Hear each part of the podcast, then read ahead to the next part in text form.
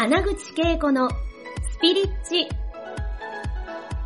この番組は20年以上日本のスピリチュアル業界を牽引してきた第一人者の穴口恵子が第一線で活躍する人たちとの対話を通してその成功のもとにあるそれがスピリチュアルを解き明かしてお届けします。スピリチュアルを生活に取り入れて豊かに幸せになるためのスピリチュアルラジオ番組です。皆さん、こんにちは。ハッピースピアライフの荒内恵子です。スピリッチの皆さん、ようこそ。で、今回もですね、第2話になりますが、岩瀬明さんと聖子さんをお招きしてます。ようこそ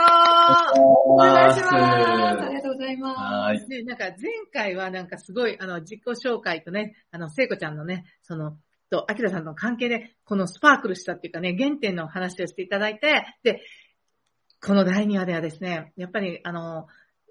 女性も男性も、男性はあんまり口に出せないと思うんですけど、パートナーシップってどうなんだろう？自分がどんなパートナーシップを本当に、えー受け取って、えーね、育んでいきたいかとか、すごく、あの、人生の中で思うことってあると思うんですね。だから今日は、二人はもうね、パートナーシップを育みながら、ビジネスもしてるじゃないですか。だから今日はパートナーシップ編でお話を聞いていきたいなと思うんですね。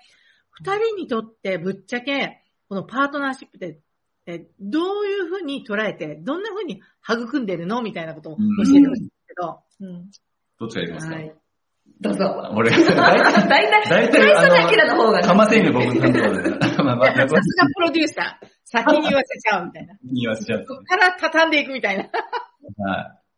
僕はですね、あの、まあ前回もちょっとね、あの、ちらっと話してたと思うんですけど、まあ、バツイチなんですよ。で、一回結婚してて、しかも11年間結婚してたんですよね。えー、30から41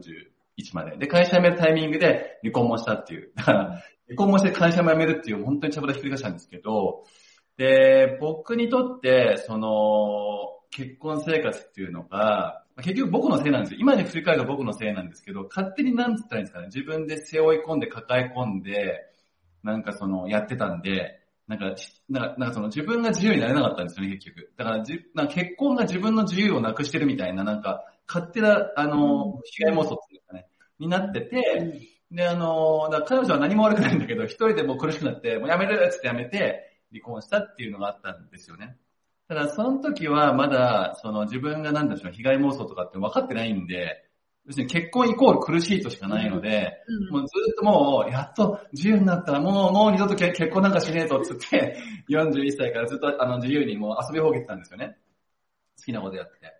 で、彼女と出会った時も、まあ、単純に恋愛だけして、結婚なんか全然するつもりもなく、まあ、なんなら2、3年経ったら次の子になるのかな、これもうそういうひだ、もうひどい、ひどいあの感感覚でやってたみたいなね。そういう感じなんですよ。えーだったんですけども、まあ、あの、でもね、一個ちょっと違ったのは、うん僕が、あの、彼女と出会って、最初の先生、あの、聖子と出会って、えー今から14 5年前ぐらいかな。前かな。そうそう。あの、彼女の部屋行った時に、あの、先生術の本があって、でその先生術の本で出会った時に、うんなんかまた稲妻が打たれたっていうか、なんじゃこれあってなったんですよね。これすごいってなって、でそれでセミナーとかやったりしたんですけど、はい。要はそのあたりぐらいから、彼女の存在が自分の人生にとって、なんつったんですかね、いないといけないというか、その、うん彼女から要は僕はなんかすごい必要なものを、うんあの、もらえる人なんじゃないかっていう感覚が、あの、芽生えてきたんですよ。単なる要は、今までって単に女性との関係って、まあそれこそ、なんだろう、恋ただの、なんか恋愛とか、デートするとか、うん。なんかただただ遊ぶみたいな、そういう感覚だったのが、それ以上の何かがあるぞ、この人は、との関係は、っていう風になってってたんですよね。だんだんだんだん。で、で、それで、まあでも僕はそのそれでも結婚恐怖症なんで、結婚はするつもりなかったんですけど、そうね。うん。うんけど、あの、あるタイミング彼女が結婚って話を持ってらっしゃるで、で、で、なんかその結婚でもな、結婚はやだなーっていうので、ずっとその、でも、でも彼女はすごくなんか大事な存在な気がするっていうので、こうなってて、なってて、で、せえー前回も話したような彼女の手放しのタイミングで、いよいよき、いよいよ決めなきゃいけないってなった時に、僕は、やっぱり彼女といるっていうことを選択したんですよね。それは、なんか、あの、もう本当に自分の人生のためにやっぱり必要だなっていうふうに思ったんで、決断ができたんですよ。死ぬほど怖かったんですけど。うん。で、その後結婚決めてからも、ね、いろいろぐっちゃぐちゃ、あの、もう、お互いのひどい、なんかもう、お互いの醜いところとか、もうぐっちゃぐちゃやったんですけど、ただ、今回の趣旨で言うと、すごく今彼女とうまくできてる理由って、結婚する前段階で、あ、そう、今これ結婚してからって言っちゃいましたけど、うん。結婚する前段階とかで、かなりお互いの本音とか、もう一番要するに、なんていうんですかね、ぐちゃぐちゃしてるところって言ったらいいですかね。を、まあ、お見せたくない、いい、いい、ええ格好しなくって、いい格好しなくて、もう自分の中にある闇のようなものを口に出して、相手に見せたと。もう全部うん出し切るっていうもうそのか、時って修羅場だと思うんだけど、修羅場ですよ。あもう、でも、やっぱ、あの、なんか言い方オーバーですけど、もうこ僕も人生かかってるっていうか、結婚するしないっていうのは僕にとってのもう要はなんかもう一回、あの、韓国に戻るか、あの、そこから出てるかみたいな、そのぐらいの差があるんで、すごい最大の恐れみたいな、そういう不自由さとか恐れみたいなのもあったから、だからそういう感情も含めて、あの、全部出し合えたというか、そんな感じなんです。そうですね。結婚前にそれを本当に。やりき結婚前にね。うんで、逆に結婚していても、もうだからそういう意味だと、怖さが、そういう意味での怖さがないって言ったらいいのかな。うん要はなんか、隠す、隠すようなものもないというか、みたいな。さらけ出した。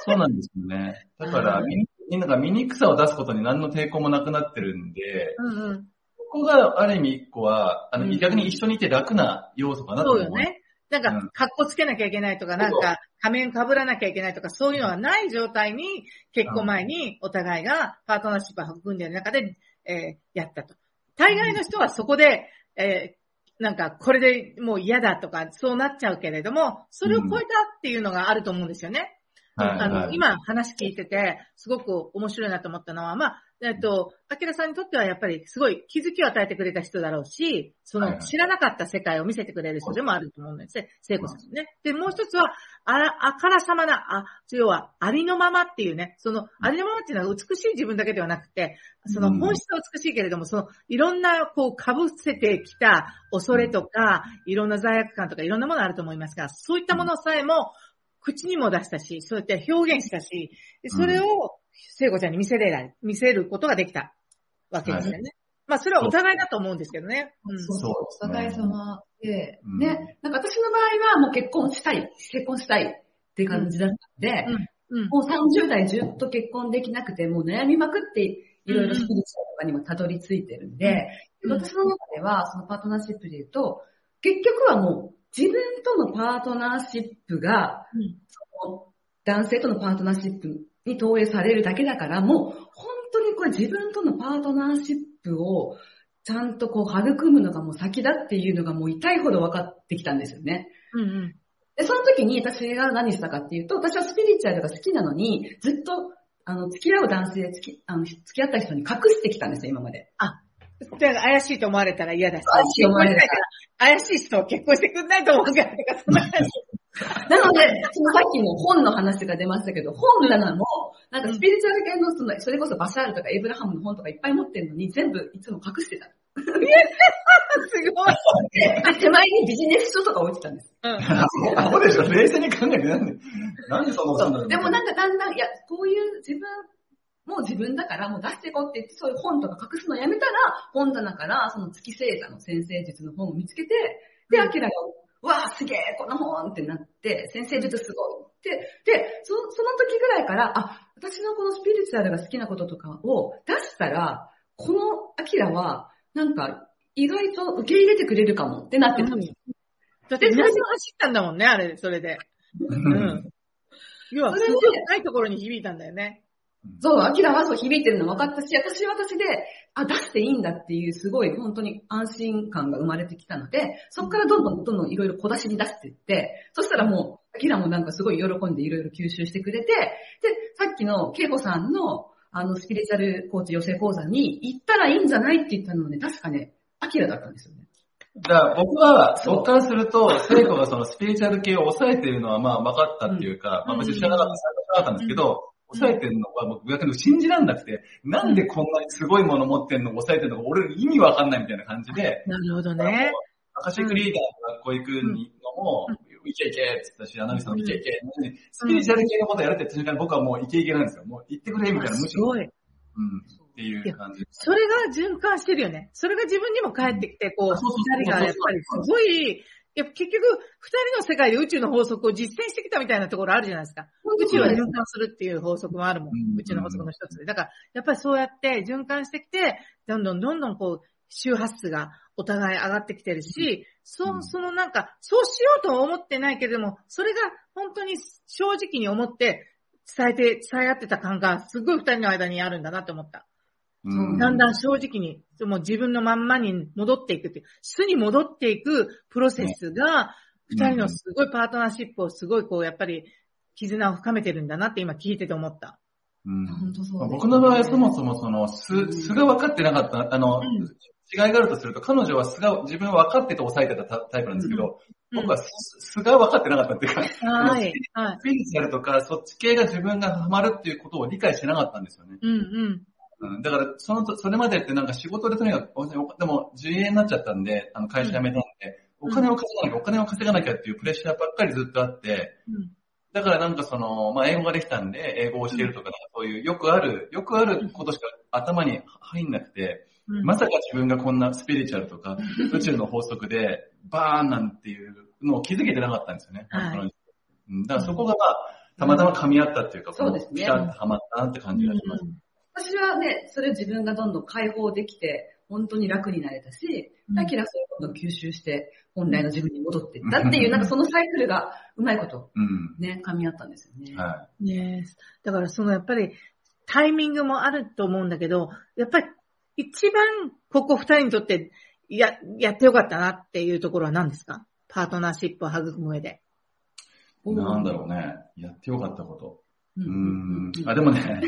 あのーいっぱい、なんかいくつかあるけど、僕、あの、これパートナーシップと、でも、どど僕の中ではすごく、さっきのあの、見に、見にくいっていうか、恐れを出したとか、つながるとか、あ、恐れを受け入れるかうん、につながるとこなんですけど、うん。男ってやっぱり世の中で金稼がなきゃいけないみたいなとこってあるじゃないですか。あの、うん。結婚していたら、男が稼いで女の人は家でみたいなのがうん。古い発想としてはあって、で、うち、教育的にもそういうふうに言われてきたんで、だから、で、でも僕自身は正直言うと、あんまりその、働いて金稼ぐとかっていう興味があんまない、薄いんですけど、うん一生懸命それをしなきゃしなきゃっていう凶悪観念でやってきたんですよね。うん。で、で、そのさっき言ったバシャールの動画のちょであ、バシャールの動画でブレイクする直前ぐらいに、あの、彼女に、もうごめんと、僕はちょっとお金を稼ぐのをやめたいんですっていうのを彼女に打ち明けて、あの、でそれまでは一生懸命稼ごう稼ごうとしたなんんですけど、かいろいろね、セミナーしたりとかね。セミナーやるとかやるさでも、ねもうちょっとごめん、本当に無理になってきたから、ごめんっつって、あの、でも、これしかもう道がないんだって言って、うん。サレンダーしたんですよ、そこを彼女に対して。うん。うん。僕の中ではですけど、僕の中ではそこからがすごく、あの、まあ、パートナーシップというか、彼女との関係性の中での、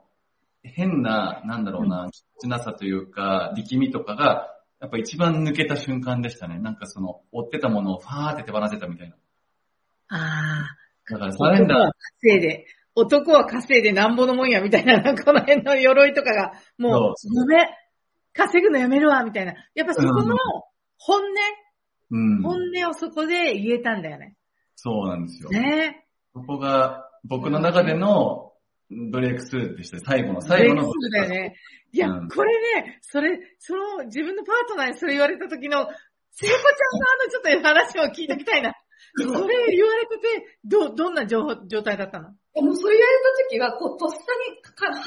してはもうここまで、なんか、え、家賃とかなんかどうすんのみたいなまで。だから生活どうすんねんって言いそうになった。そう、なるじゃないですか。なるんだけど、でもなんていうか、それを、もう、アキラがバシャールと出会ってすぐぐらいだから、宇宙の法則とかを知った上で、なんか、すごい覚悟をして言ってるっていうのはもう分かったんですよね。そうそうそう。単にもう、なんか嫌だから、もう稼ぐのやめるわ、とかそういうんじゃなくて、うん。もう本当にもうそれしかもう手放すもの、これが最後の手放しだみたいな感じで分かってたので、受け入れて、で、私はそれでじゃあ自分が何できるかって考えたときに、あの、これ自分でもね、いい判断、なんかいいことだしたなと思うんですけど、うん岩瀬明を天才っていうことに決めたんですよ。自分の中で、そのさ、どちらかというと、表面的にはさ、稼ぐ俺やめたわって、ろくでなしじゃん。そのろくでなしになっちゃって、まあ世間一般で言われるね。それを、岩崎は天才だもう、すっごいもう、パワー、まあ、まあ、要はすっごいパラダイムシフトが起こったよね。パラダイムシフトが起こったよ。うんそう。だから天才って決めたので、その後うん本当に、まあもちろんね、今までセミナーとかいろいろなんかやってたのをやめて、なんか何してるかっていうと、家であのゴロゴロして、あの、スマホ見てずっとバシャールの動画見てるんですよ。そうですね。家でずっとゴロゴロしてるんだけど、でもうん私はもう天才って決めてるから、なんかゴロゴロしながら、なんか天才がなんかもうすぐなんか思いつくのかなとか、なんかそんな感じで、本当になら絶対腹立つんですけど、天才ってことにしたら、なんか全然腹立たなくなって、うん。なんかこの人は次何してくれるのかなぐらいになっちゃったんですよね。素晴らしい。天才メガネで、メガネで、ゴロゴロしてなんかスマホ見てるっていうのは、天才だ。なんかきっとひらめいてんだ。天才。もうすごいよね。もう、もうすごい、すごい、ポジティブな洗脳をしたんですね。自分に。最高それ。これ絶対皆さん使えますよ。ね、今ね、もしやパートナーがいてうまくいってないと思った時に、何かその、それを、その、相手をジャッジしてる言葉があったら、そのジャッジした言葉を書いたらいいなと思った、今。そうですね。うんそうそうそうそう。だってさ、ろくでなしさ、その稼ぐのやめたし、もう最悪じゃんって思うじゃん、普通だったらね、潜在意識が。だけど、私たちの潜在意識にある無限の可能性を見たときに、天才だ天才だって本当に思って見ることを選び続けたんですよね、聖子ちゃんそうはね。なんですよ。すごい。そしたら、その2ヶ月後ぐらい、1ヶ月後と2ヶ月後かな、あの、バシャールの、あの、翻訳を YouTube にアキラがどんどんどんどん上げ始めて、そう。だそしたら、すぐに登録者数が1000 1000人になって、で、うわ、すごい、もうすぐ1万、なんか年末に1万人になったらいいねって夏に言ってたら、うんもう翌月には1万人になっ6月て、に1万人ね、すごいよね。そう。その増え方が。そう1000人から1万人がもう1000人から1万人。早かったね。す今には、ごいブレイクする。うん。で、あ、本当に天才になった、みたいな。本当天才だっていう、結局、パートナーシップの関係性の中で、相手を、相手の、その、要は、重箱の隅をつつくような見方で判断するんではなくて、私思ったのは、そのパートナーシップで大事なのは、そのパ、その相手の可能性をえ自分が信じる。しかもそれはもうね、天才という無限を信じてたんだなと思った。うん。うん。最高だわ。だからこれからもう、その、その、天才は終わってないわけだからさ、天才は天才だ広がっていってるっていう、だからどんどんと広がっている感じですよね。うん。うん。そうですね。まあ、失うもんがもう、要はなくなりましたよね。そのタイミングから、そうですよね。だからそういう意味で、なったって感じです。素晴らしい。本当に今日もね、最高のなんかタイミングで皆さんにね、このパートナーシップの極意ですよ。結局やっぱり、すごいなと思ったのは、言い方悪いけど、ポジティブな洗脳をしておこうみたいな潜在意識って、あの、ちょっと要はさ、みんな今、ネガティブな潜在意識のブロックを外すとかいっぱい言ってんだけど、私はね、反対言ってんの。無限大の潜在意識ある方を見た方がいいよって。そっちの方が早いぜ、みたいな。それを、聖子ちゃんが今ね、示してくれたんだと思うんです。だから今日聞いた皆さんぜひね、えー自分に対してもそうだし、